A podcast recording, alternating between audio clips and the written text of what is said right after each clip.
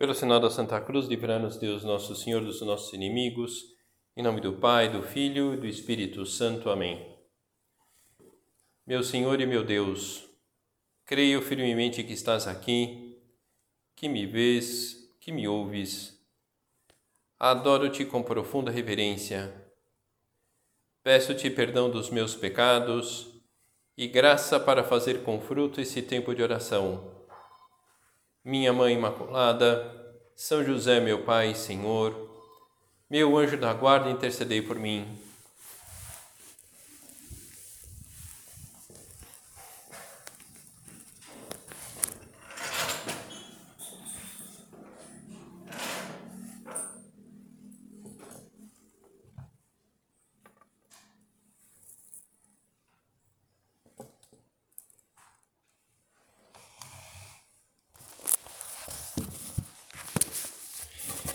Creio que vários de nós já tivemos a curiosidade de saber quem são os amigos, as amigas de uma pessoa no Facebook.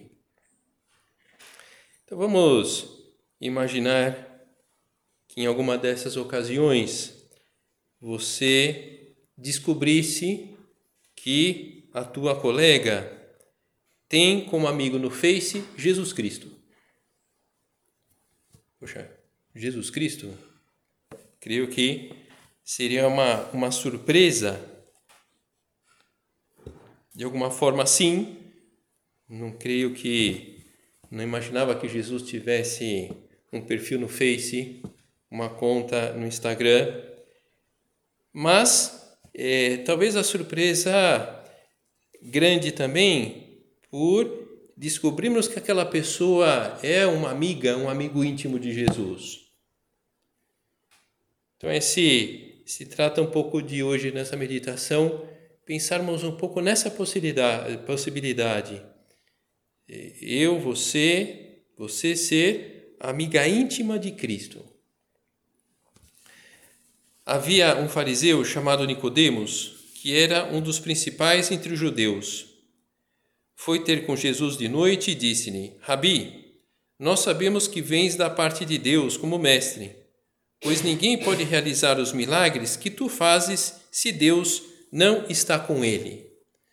Então, Nicodemos, ele percebe lá de alguma forma que Cristo não era um homem qualquer, muito menos mais um profeta.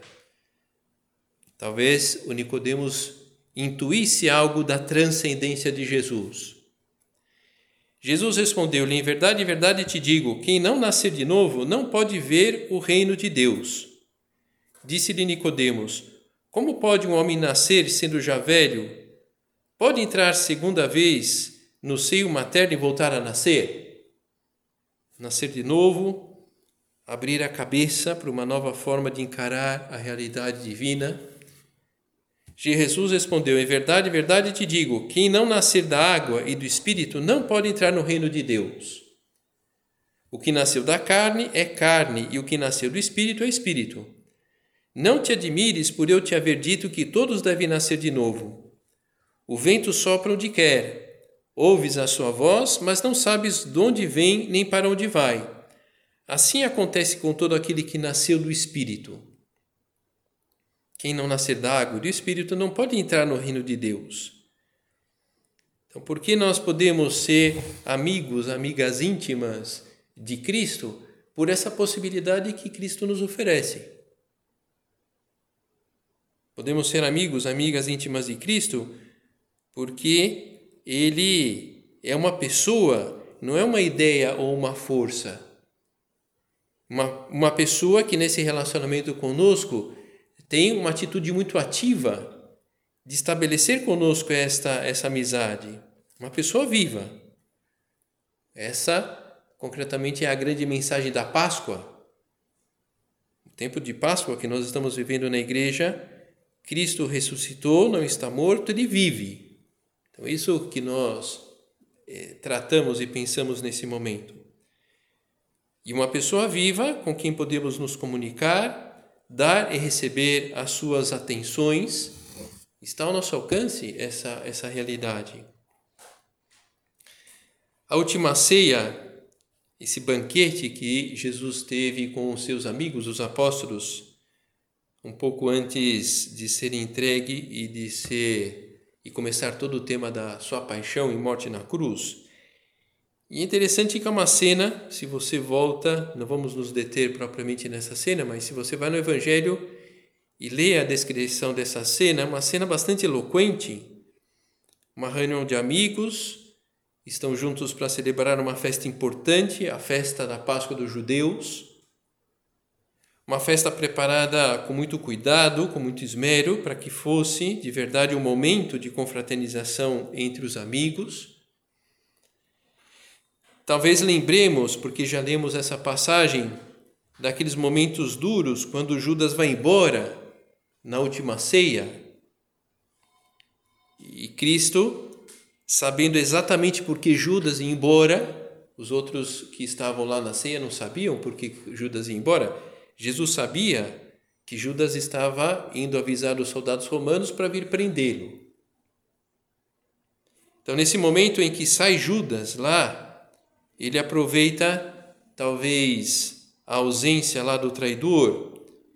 Ele faz uma espécie de testamento, um pequeno sermão aos apóstolos que na verdade é um desabafo.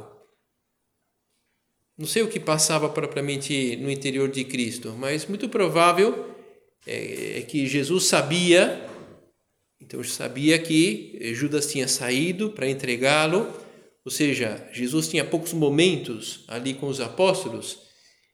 Então, deixa eu, deixa eu deixar uma, uma mensagem final, assim, deixa eu transmitir uma, uma ideia final. E o que diz naquele momento?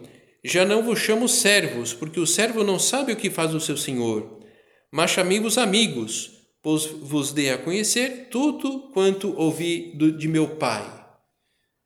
Então, se Jesus se revela amigo daqueles seus amigos, assim como é, é nosso amigo, é nosso amigo íntimo, pelo menos da parte dele. Talvez da parte nossa não não temos essa intimidade com o nosso Senhor, mas ele se vê assim com relação a nós.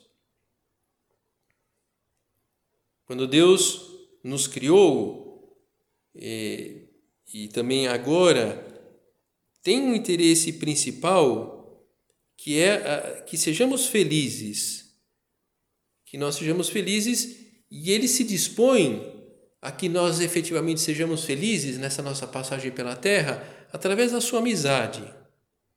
E a santidade, que aqui no Paineiras falamos bastante, se trata exatamente eh, eh, dentro desse contexto. A santidade é uma questão de amizade com Cristo. Por isso que a santidade está aberta a todas as pessoas. Todas as pessoas podem ser amigos, amigas de Cristo. Talvez você já reze, talvez, quem sabe, lê o Evangelho com frequência, não perde as missas de domingo, até assiste uma que outra missa durante a semana, reza o terço, porque agora é o mês de maio, o mês de Nossa Senhora, perfeito. Mas você é amiga de Cristo? Lógico, né, padre? Quem faria tudo isso sem ser amiga de Cristo? Quem faria isso? Quem quisesse ficar bem com a própria consciência. Quero ficar bem com a minha consciência. Quem faria isso sem ser amiga de Jesus? Quem quisesse levar uma vida certinha. Quem faria isso? Quem enxergasse a vida cristã como uma espécie assim de talismã da sorte? se eu não rezo, dá azar. A consciência em paz, a vida certinha, a segurança de um talismã, de forma alguma, está fazendo referência à pessoa de Jesus, por isso fica inviável a amizade com ele, mesmo fazendo coisas boas. Os santos, eles, eles chegaram à santidade, as santas, porque perceberam, num determinado momento, que precisavam dirigir o seu relacionamento com Deus de uma forma diferente. Talvez menos distante, mais pessoal, menos Nosso Senhor lá em cima e mais próximo. Alguns, algumas pessoas perceberam isso muito jovens, como foi o caso de São José Maria. Ele tinha 15 anos. E um dia de inverno, ele olha próximo da sua casa umas pegadas na neve de uns pés descalços. Poxa, quem quem vai andar descalço na neve em pleno inverno? Que loucura! E depois ele vai investigar e era um frade que fazia aquilo por amor a Cristo. Aquilo era fruto de um amor que tinha por Deus, manifestado através de uma penitência, um sacrifício concreto. E nesse momento, São José Maria teve uma, uma luz interior, uma inspiração divina. Poxa vida, esse homem andando descalço pela neve, e eu, o que eu estou fazendo para demonstrar a Deus que eu o amo? E esse foi, digamos assim, a chama que acendeu muito forte no interior de, de, de São José Maria e que o leva pelo caminho do discernimento ao sacerdócio. Pode ser que ao ouvir isso nós sintamos uma dor no fundo do nosso coração pelo fato de vivermos um pouco distantes de Deus, talvez até reconhecendo Poxa vida, a minha atitude para com Nosso Senhor, olha, é como se ele não existisse. Apesar de rezar de vez em quando, mas eu rezo e, e não é a pessoa de Cristo propriamente que eu que me desperta interesse no meu interior. Talvez aquelas coisas que nós comentemos aqui, comentamos aqui anteriormente. Então vamos aproveitar a meditação para quem sabe dar uma guinada na postura pessoal com relação a Deus. Na vida social, no ambiente profissional, na família. É mais ou menos natural que coloquemos o nosso engenho para desenvolver uma postura correta perante tais pessoas. Não somente atitude correta na linha da boa educação, mas posicionar-nos bem para estabelecer boas relações com as pessoas que temos à nossa volta. Pois bem, com Deus o caminho é mesmo, a mesma atitude. O que caracteriza a maturidade ou a imaturidade de uma pessoa? Entre vários elementos, a capacidade de posicionar-se perante as diversas situações da vida. É um grande sinal de maturidade. Outro dia conversava com uma pessoa mais velha e essas coisas de criança, lembranças. E, e ele falava isso, que muitas vezes chegava uma visita em casa, enfim, e aí era alguém estranho, ele não podia brincar lá das coisas que ele gostava. Então ele chegava para as visitas e perguntava: quando que você vai embora? Que horário você vai embora? E a mãe ficava louca da vida, né? Puxa, peraí, como que você faz isso com as visitas, né? E outra vez ia a visita, que hora que você vai embora? Até que, enfim, né? A, a mãe dele teve uma conversa assim, um pouco mais intimista, para dizer de uma forma, um contato mais estreito com o filho, para dizer de uma forma. E aí ficou claro para ele que era melhor ele não falar, perguntar mais isso para as visitas. Lógico, né? é uma criança é, imatura, mas um adulto fazer esse tipo de pergunta para uma visita seria um grande sinal de, de imaturidade.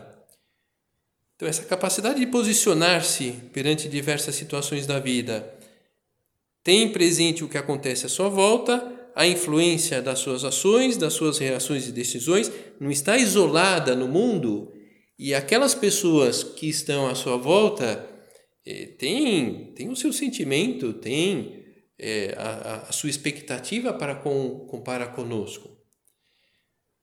A pessoa madura atua pensando no bem dos outros. Pensar em uma pessoa que nós estimamos. Agora, uma pessoa concreta que nós estimamos. Algum contrato algo escrito, registrado em cartório, algum acordo que nós procuramos seguir no relacionamento com essa pessoa? Eu creio que não. Na verdade, a relação com uma amiga, com o namorado, com o pai, com a irmã, com a cunhada é bem mais simples. Fomentar o que os agrada, evitar o que os desagrada. Então, para isso, é preciso fazer um esforço pessoal para conhecer as pessoas, descobrir aquilo que cai bem e o que as aborrece. No relacionamento com Cristo, a luta vai pela mesma linha. Como conhecê-lo bem? Ter intimidade com os principais acontecimentos da sua vida. Então, quais são os principais acontecimentos da vida de Cristo? Os mistérios do terço.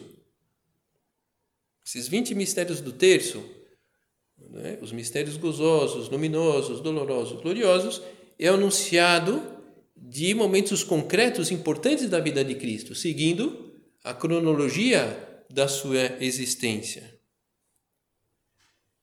A intimidade, como conhecer o entorno da vida de Nosso Senhor, a leitura do Evangelho dá mais detalhes da sua vida e nos ajuda a conhecer o entrelaçamento entre os episódios e outros da vida de Jesus.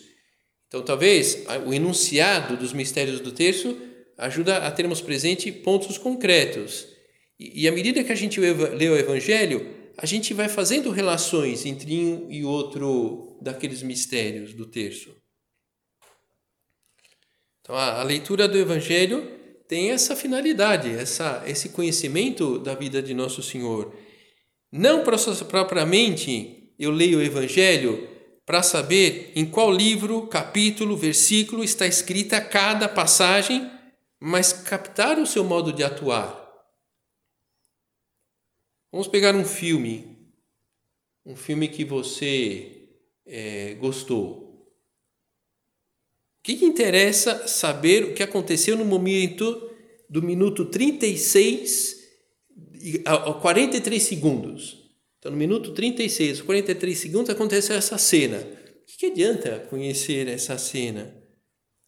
Creio que é, num quiz sobre o filme pode ser interessante, mas para entender o conjunto da trama conta pouco. Nós precisaríamos assistir pelo menos uma vez o filme inteiro.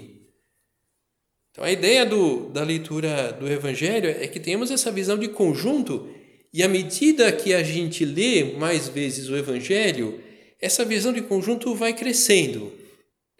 Porque o Evangelho é um livro sagrado, um livro que fala. Não é um livro que a gente lê, é um livro que fala. Não, padre, mas eu não ouço em audiobook. Eu sei, né? né? eu sei, né? não é? Eu leio lá, mas é um livro sagrado. Nosso Senhor fala por aquele livro. É palavra de Deus, por isso sempre foi um livro muito explorado pelos santos. São José Maria é leitor assíduo e atento da palavra de Deus, mas não só leitor, escuta. Isso lhe permite ouvir a voz de Deus e entender o sentido que o Senhor lhe comunica com essas palavras da Escritura.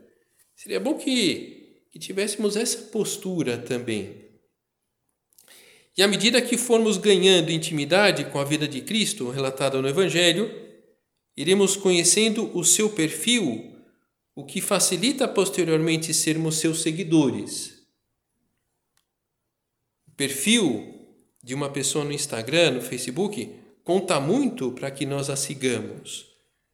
Bem, acho que nenhum de nós em sã consciência vai seguir aí qualquer maluco, qualquer maluca.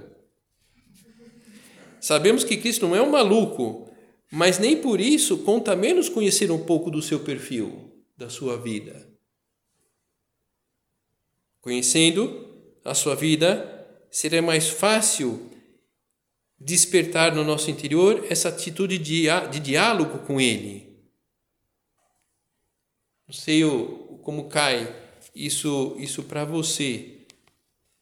Não sei se te assusta poder dialogar, dialogar com o nosso Senhor.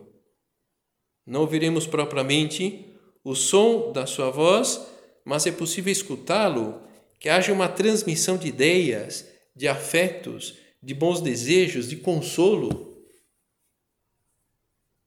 Isso se dará, se dará pela prática da oração mental, um recurso na vida cristã que ajuda bastante. Mas antes de mais nada, é preciso desenvolver um relacionamento simples com Deus. E, e, e irmos a, a, ao básico, a, ao mais concreto também pode ajudar. Deus Todo-Poderoso, justamente porque é todo-poderoso, ele tem essa capacidade de captar as nossas ações, mas, sobretudo, aquilo mais interior de nós, as nossas intenções, os nossos pensamentos. Por isso que nós começamos a missa pedindo perdão pelos pecados e o, e o pecado dos pensamentos, não só as ações, mas também os pensamentos. Porque talvez os nossos pensamentos não ofenda uma pessoa, porque ela não sabe o nosso pensamento, mas nosso Senhor sabe. Então a gente pede perdão por esses pensamentos. Esse relacionamento simples com Deus, que é o caminho mais simples de viver a amizade com alguém. Essa simplicidade, essa franqueza, essa espontaneidade. Talvez alguma aqui já tenha ouvido essa história, mas não sei, eu, eu acho muito bonita e eu acho que eh, pode exemplificar bem esse assunto da simplicidade com Deus. Não vou saber exatamente agora o ano, mais ou menos, o fato é que São José Maria ele ia numa igreja e ficava lá no confessionário esperando as pessoas chegarem para confessar. E ele ia nos mesmos dias, e era interessante que mais ou menos no mesmo horário ele ouvia um barulho assim meio de porta batendo, um barulho de umas latas, silêncio, o barulho das latas e a porta batendo. Então ele estava lá no confessionário, ele não enxergava o que, que era isso. E um dia, mais ou menos naquele horário, ele falou: Deixa eu ficar aqui no lugar, que quero ver o que, que acontece. Então, o que, que ele viu? A cena. Era um leiteiro que entregava leite nas casas, que vinha com umas, umas latas, né, uns recipientes de lata para levar o leite. Então ele chegava lá com as mãos ocupadas, dava né, uma espécie de chute assim na porta, a porta abria, ele entrava lá meio batendo a lata, apoiava e dizia: é, Jesus, aqui vai o João Leiteiro que te ama muito. Aí ele levantava com as latas, dava uma outra né, empurrão na porta e saía, né? E, e São José Maria ficou emocionado com aquilo. Poxa, aqui vai o João Leiteiro. E aí São José Maria começou a rezar. Poxa, aqui vai o João Leiteiro. Aqui vai um padre pecador que te ama. Talvez não tanto como o João Leiteiro, mas é o que eu gostaria de, de amar. É isso, essa simplicidade. Isso é oração, é conversa com Deus. Assim é que nos relacionaremos com Ele. Tanto faz se estamos dentro de uma igreja, na rua, se estamos deitando na nossa, deitados na nossa cama, essa simplicidade. Nosso Senhor participa disso. E falamos com naturalidade o que pensamos. E isso daqui, estamos chateados, chateadas com Ele porque pedimos uma solução para o nosso trabalho e essa solução não chega, e que a doença daquele parente tão bom está se prolongando demasiadamente, fazendo sofrer ele mesmo e toda a família, e que nós estamos preocupados com a amiga prestes a terminar o namoro e, e, e nós não gostaríamos que isso acontecesse, e que ficamos ressentidos, ressentidas com nosso pai porque deixou escapar algumas verdades que nos machucou. E em que momentos cultivar a amizade com Deus? Em todos os momentos. As nossas tarefas não são impedimento para que esse diálogo seja mantido. Seria uma pena que tratássemos bem a Deus só de vez em quando. Na igreja, sim, com os amigos, não. Em casa, sim, nas festas, não. Com a mãe, sim, com o namorado, não. Eu estou sempre com o nosso Senhor. E na igreja sim, com os amigos não, em casa sim, nas festas não. Como eu estou sempre é, diante da mesma pessoa, nós poderíamos acabar desenvolvendo personalidades duplas, triplas, quádruplas, não sei. um agente secreto lá de um personagem do livro que eu li outro dia, que ele tinha é, cinco perfis, é, passaporte, até estilo de vida: russo, inglês, francês, espanhol e belga. E aí um outro personagem do livro, conversando com esse agente secreto, ele pensava, caramba, quem será que é realmente esse cara, né? Qual dos cinco personagens ele, ele realmente é? Lógico, acho que nós estamos um pouco distantes disso, mas olha, eh, dependendo da nossa atitude com, atitude com nosso Senhor, não muito, hein? Na verdade, nada deve ser obstáculo para mantermos a amizade com Cristo, sobretudo porque Ele interessa por todas as coisas boas que nós estamos envolvidos, envolvidas. Então é importante que tenhamos essa percepção com relação a Nosso Senhor. Nosso Senhor, Ele, ele tem muito interesse nas tuas coisas, Ele tem muito interesse no teu curso de inglês.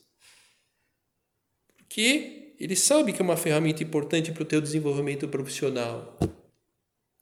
Ele se interessa pelo tempo bom no próximo fim de semana, porque Ele sabe que depois de muito tempo você vai conseguir na praia esse ocasião de descanso e na praia com chuva ninguém merece, né? E, e ele se interessa pelo desenlace do relacionamento com aquele bom rapaz que pode ser mais que um simples amigo. Então, mais do que ninguém, ele deseja que você se relacione bem com aquele com aquele rapaz. O Senhor ele, ele aposta na, nas nossas coisas. Assim, contudo, também é, se interessa pelas nossas faltas e pecados, é o primeiro interessado e que saiamos de qualquer situação que nos cause algum tipo de mal, sobretudo nesse âmbito, no âmbito do pecado, no âmbito de más ações que nós cometamos. Atuar bem, portanto, procurando o que agrada a Deus nos inúmeros afazeres que nós estamos envolvidos e envolvidas. Mais concretamente, através do bom cumprimento dos nossos compromissos, no nosso trabalho, nos nossos estudos, em casa com a família, nas relações de amizade. Lembrando isso que já tratamos aqui outros momentos e até várias vezes, quanto mais perfeito for aquela aquele dever que nós procuramos fazer bem para agradar a Deus, agradaremos mais a Deus. Não é assim no relacionamento em outros âmbitos com as pessoas? Quanto mais perfeito um presente para a pessoa que nós amamos, maior é a demonstração de amor. Um namorado que desse uma corrente de ouro quebrada para a noiva acho que não deixaria muito satisfeito. Poxa, mas é uma corrente de ouro. Poxa, mas não é uma corrente assim tão boa, não é uma corrente perfeita. E talvez é, justamente uma corrente de ouro imperfeita hum, demonstra que não há um amor assim tão grande dele por ela. Porque se fosse um amor verdadeiro, aquele namorado ofereceria a melhor corrente de ouro. Como também ele tem um orçamento limitado, né?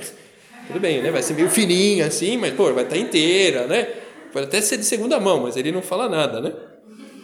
Então, outro dia, enfim, espero que não esteja ouvindo essa meditação, mas era um rapaz, né, que queria pedir a namorada em noivado, e o grande problema é que ele estava sem grana para comprar as alianças. E aí na paróquia lá que ele frequentava, é, tem uma rifa de alianças, né? E ele ganhou, né? E ele ganhou e, e de fato pediu lá a namorada em noivado. Então eu falei, nossa, puxa vida, que sacrifício que deve ter feito para comprar as alianças. É, é, é, sim, sim, sim. bom, né? É, mas o efeito foi bom, né? O efeito foi bom. E estão aí, né? Daqui a pouco vão casar, né?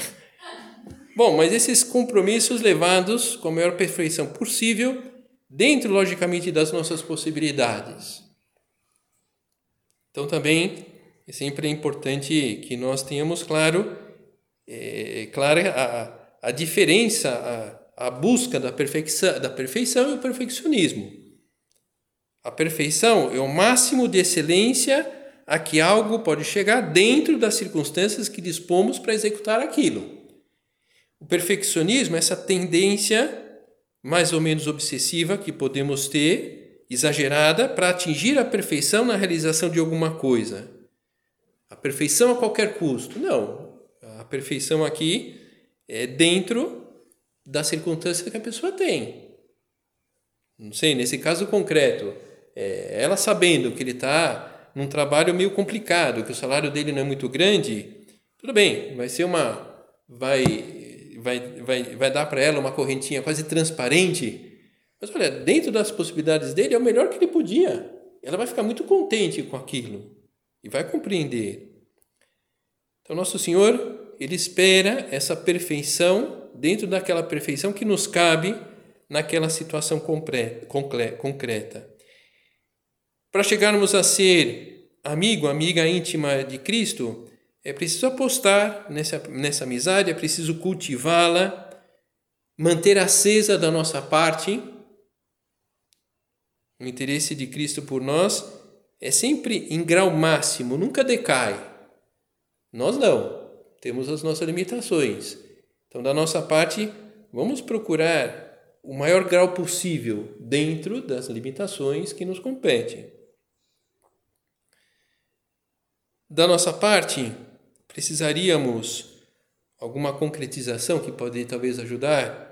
Ou o que cada uma de vocês aí possa tirar? É essa essa busca do encontro frequente com nosso Senhor. Um horário para nós conversarmos com Cristo diariamente. E reservar um período para aquela conversa. Então, esses cinco minutos, esses dez minutos, esses quinze minutos, esses vinte, essa meia hora, enfim, é, é para Nosso Senhor aqui. Depois eu já vou aprendendo como que eu estabeleço esse meu diálogo com Ele. Descobrir pontos em comum que facilite a troca de impressões. Então, que nós temos de comum com o Nosso Senhor? Esse, esse desejo da, do desenvolvimento da vida espiritual é algo comum, podemos ter outros desejos comuns com nosso Senhor. Dialogar com Cristo, em outro momento já podemos falar disso, mas é de fato dialogar mesmo, falar e escutar. Aprender, talvez não tanto a falar, isso que sabe, nós temos mais facilidade, mas o problema é escutar. Enfim, vamos terminando a nossa meditação. Em geral, as mães têm muito interesse que os seus filhos, as suas filhas, tenham boas amizades. É, portanto, uma das principais interessadas na nossa amizade íntima com Cristo. Então, vamos terminar pedindo à nossa mãe, Santa Maria, para que sejamos bons amigos, amigas do seu filho, desse modo empreenderemos o caminho certo da santidade e ajudaremos as pessoas à nossa volta a seguirem pelo mesmo caminho. Faremos com que nossos amigos, amigas também sejam amigos, amigas de nosso Senhor.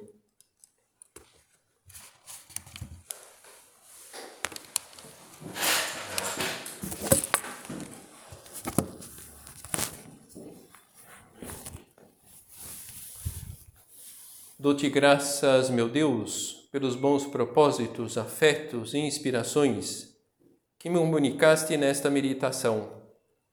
Peço-te ajuda para os pôr em prática. Minha Mãe Imaculada, São José, meu Pai e Senhor, meu anjo da guarda, intercedei por mim.